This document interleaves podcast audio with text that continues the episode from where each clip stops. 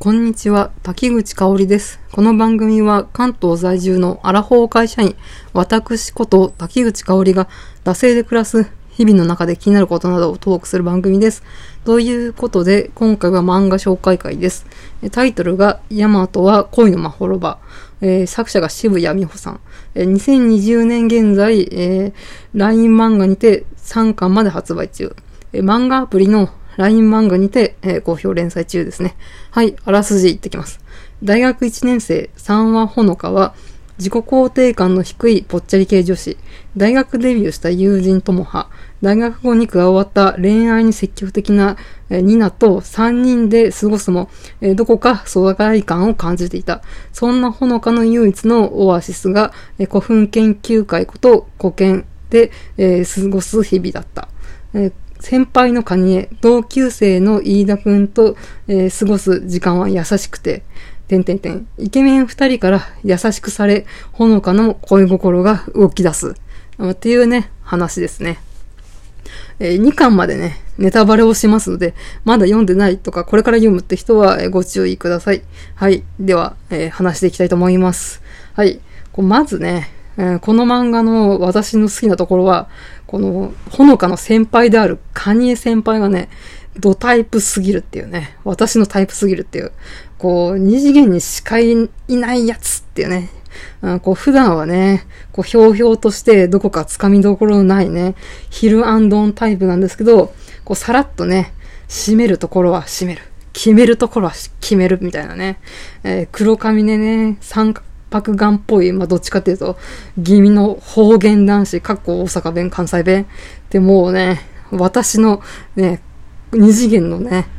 好きを凝縮したような、ね、キャラクターですね。こうアニメ化したら絶対遊佐浩二か、津田健次郎さんがやるやーつと思ってね、もう見てるんですけれど、えー、このね、合コンでこう、ほのかが酔っ払って、えー、まあ、クズ発言をするね、男子たちの、その飲み会に戻りたくないのをこう察して、えー、助け舟を出すシーンがやっぱし、ベストシーンかなと思います。うん。で、まあ、あんなね、あの、女、立たねえよ、みたいな感じで、この、他の男子が言う中、まあ、でも、俺はギンギンやし、みたいな感じで言うところにも、そこに痺れる、憧れる、みたいな感じでね、まあ、この、ほのちゃんがね、見てないところで根回ししたり、奔走したりしてるのを見るとね、まあね、ほのちゃんが見てなくても、私が見てますよ、みたいな感じで夢女子的な感じの視点で見てます。うん。で、多分ね、三角関係漫画とか三角関係作品の、まあ、くっつかない方のキャラクターが私好きなんで、で、今んところね、カニエ先輩も、うん、くっつかない率が高そうじゃないですか。だからね、私がもらっときますね、みたいな感じでね。まあ私、あの、桂正和の合図も、えー、いおりちゃんよりいつき派だったんでね。うん、まあカニエ先輩は私がもらっときます、みたいな感じですね。まあそういう感じで、えー、カニエ先輩推しっていうのを一通り語ったところで、まあストーリーとしては、まあね、ほのちゃんが、えー、飯田くんを好きになるのはわかるんですよね。もう可愛いって言われたら、まあもしかしたらオタキ屋のことかもしれないですけど、まあちょっとコロッと言っちゃうみたいなね、もともと自己肯定感がね、低いからね、まあちょっとね、褒められただけでコロッと言っちゃうっていうのはね、好きになっちゃうっていうのは、チョロイン的な感じですごいわかるんですけど、これ飯田くんとカニエ先輩が、ほのかを好きな理由がわからんっていう、3回ぐらい私これ1巻読んでるんですけど、わからんみたいなね。うん。なんか映画ね、君の名はってあったじゃないですか。で、そこでね、あの、えー、主人公とね、えー、二人、主人公二人がさ、一回も会ったことないのに惹かれ合うみたいな、なんか、オタクはわからんみたいなことをつぶやいたら、他のね、恋愛上級者だかなんだかわかんないですけど、他の人が、いや、うん、学生時代の恋愛なんてそんなもんでしょみたいな、うん。特に理由もなく、なんか相手のこと好きになるで、ね、なるよねみたいな感じで、うん、言ってたんで、うん、なんかオタクはこれだからっていうことを言われたんで まあ、恋愛に理由は言いならないっていうことですかね。はい。まあ、もしかしたらね、あの、飯田くんと、えー、カニン先輩が、まあ、えー、ポチャマニアだからっていう感じで、そういうのもあるかもしれないんですけど、まあ、そこら辺がちょっともやっとはするんですけど、あとはね、うん、古墳の研究全然してないやんとかね。うん、南国アイスホッケー部並みにしてないやんって。一巻だけ読むと本気でしてないやんとか突っ込みどころはあるんですけどね。うん。まあね、このイケメンに無条件に愛され漫画って、まあ最近、最近でもないですけど、まあ2000年ぐらいから結構あるとは思うんですけど、まあこの逆ハーレム的な、うん、ところで流行ってるのかなとは思うんですけど、うん。まあね、それだけじゃね、多分ね、私ハマらないと思うんで、なんでこうハマったというか気になる漫画なのかなっていうのを、うん、まあね、えー、なんだって3回、3週してるので いろいろ考えてみたんですけど、まあね、3回読んでもね、飯田くんはね、うん、何考えてるかわかんないですね。うん、本当に。うん、で、飯田くんと、うん、ほのちゃんの恋愛模様よりも、なんかほのかのままならない大学生活と友情みたいなところになんか共感して惹かれるというか、うん、いたたたたみたいな感じで、うん、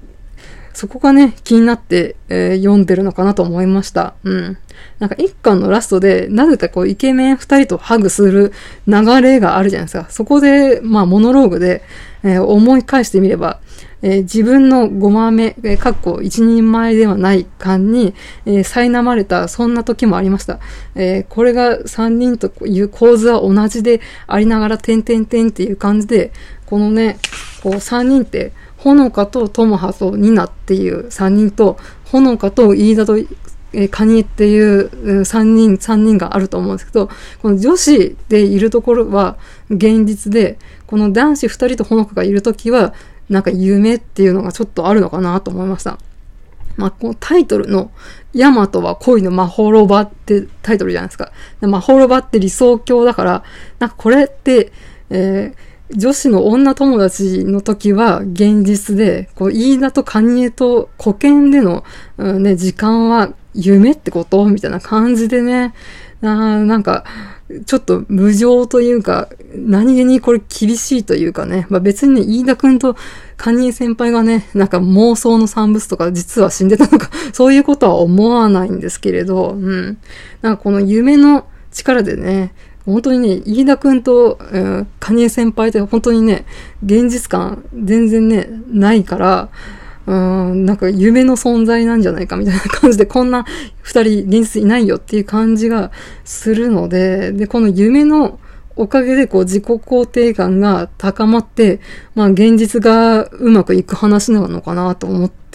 えー、見てます。なんかこう、やっぱ現実面での書き方が結構えぐいというか、心にぐさぐさくるというか、まあ私も、えー、学生時代は自己肯定感が低く、うんね、じくじくね、うじうじしながら生きていたので、その時のね、感覚がすごいまざまざとね、えー、蘇って突き刺さるというか、読んでてね、しんどくなる部分はあるんですけど、うん。なんか、飯田くんと、えー、カニエ先輩以外は結構、まあ、性格悪いというか、まあ、人間臭いね、ほのかを含めね、うん、のかなっていうふうに思うので、なんか余計ね、うん、その飯田と、えー、カニエ先輩の幻感があります。特に一巻。うん。ね、本当にね、うん、このままならない現実感みたいなところをね、うん、まざまざと突きつけられるのがうーん、なんかリアリティあるのかなと思います。うん。まあ、本当にデジャブすぎてしんどいんですけど、まあ、そんな中でもね、ね、2巻で、こう、久しぶりに、えー、ともはと、えー、ほのかが遊んで、えー、ニナちゃんはいない状態でね、あなんか、ああ、で、大学デビューしても、うん、なんか、ともはは、ともはだったみたいな感じで笑い合うみたいなところが、なんかすごい個人的にはね、うん、好きな描写でした。なんかこう、飯田くんとの恋愛云々よりも、そのともはとの友情みたいなところがね、あの、深く書かれるっていうのが個人的には気になった、うん、部分にはありますね。うん。まあそういうわけで最終的にはね、まあこのね、えー、飯田くんとも、金先輩ともくっつかず、こう自分に、えー、自信を持てるようになって、こう前を向いて歩いていくみたいな、うん、そういうね、話を、え、期待してるんですけど、まあどうでしょうかというところですね。うん。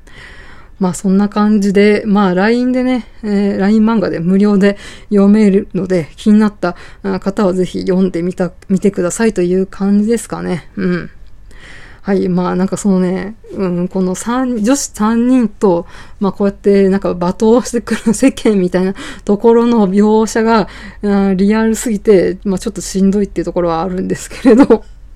まあ、えー、まあただで読めるんで、見てみてくださいということで、まあ、もしね、ノイタミナとかでアニメ化する際は、えー、カニエ先輩は遊佐浩二か津田健次郎、飯田くんはえー島崎信長か小野賢章で、えーよろしくお願いしますということで、えーそんな感じで締めていきたいと思います。はい。えー番組へのご意見、ご感想は、マシュマロまたは番組ツイッター、えー、ダセイ2018まで、えー番組ハッシュタグは、シャープ、ダセ黒、漢字でダセ、カタカナで黒で感想とつぶやいてください。えーここまでのお相手は、滝口香織でした。また次回。